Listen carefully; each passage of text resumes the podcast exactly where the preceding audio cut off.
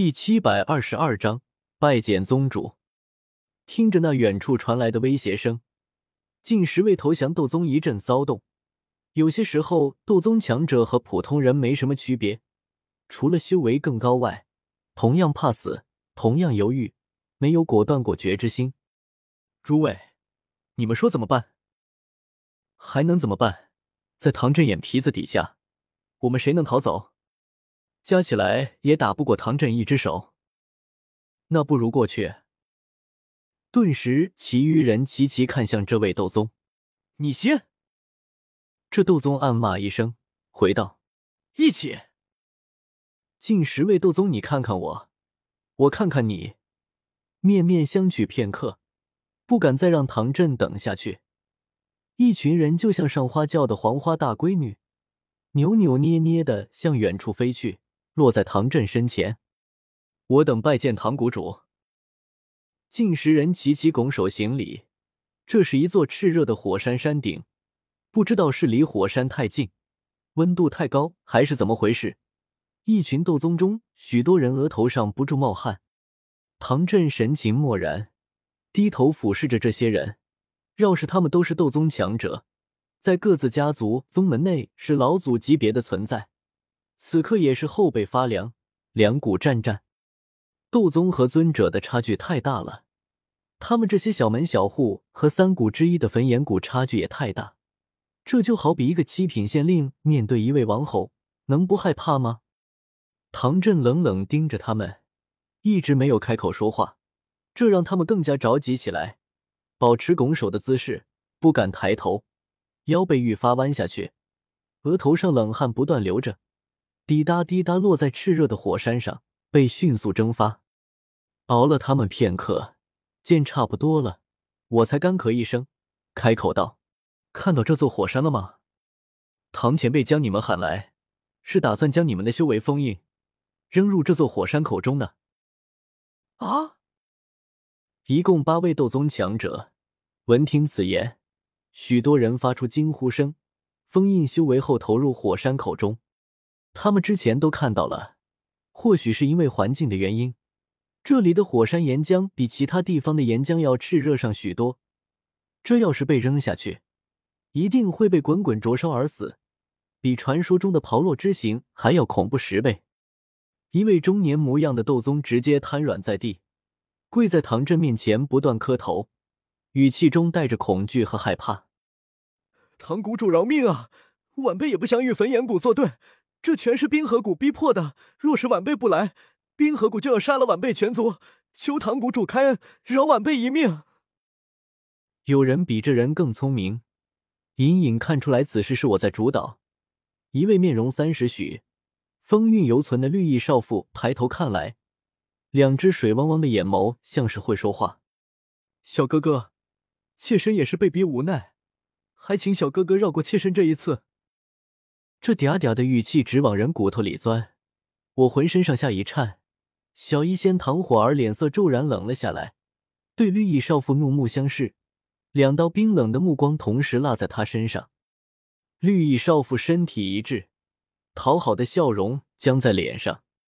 我干咳一声，环视着八位神情各异的斗宗，沉声说道：“上天有好生之德，将活人投入火山口什么的太过凶残。”我可以给你们几人一条活路，加入毒宗。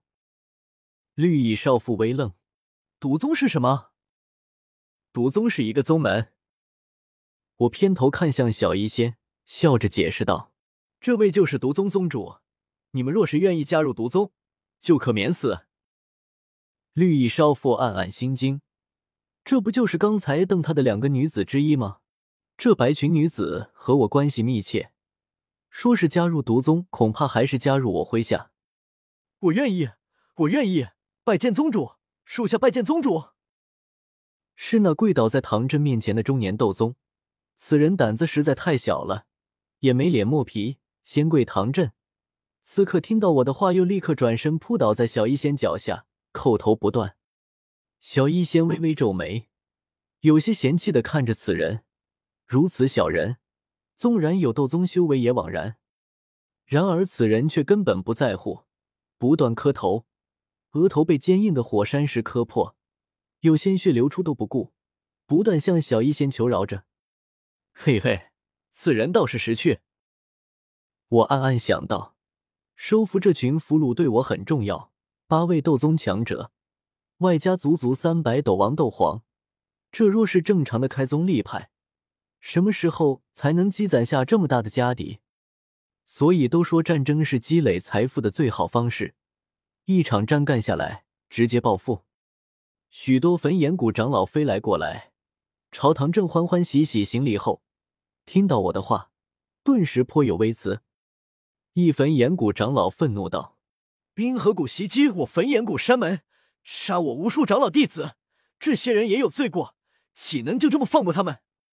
必须将他们全部杀了，以祭我战死门人的在天之灵。”许多焚炎谷长老。纷纷附和，主张处死所有俘虏。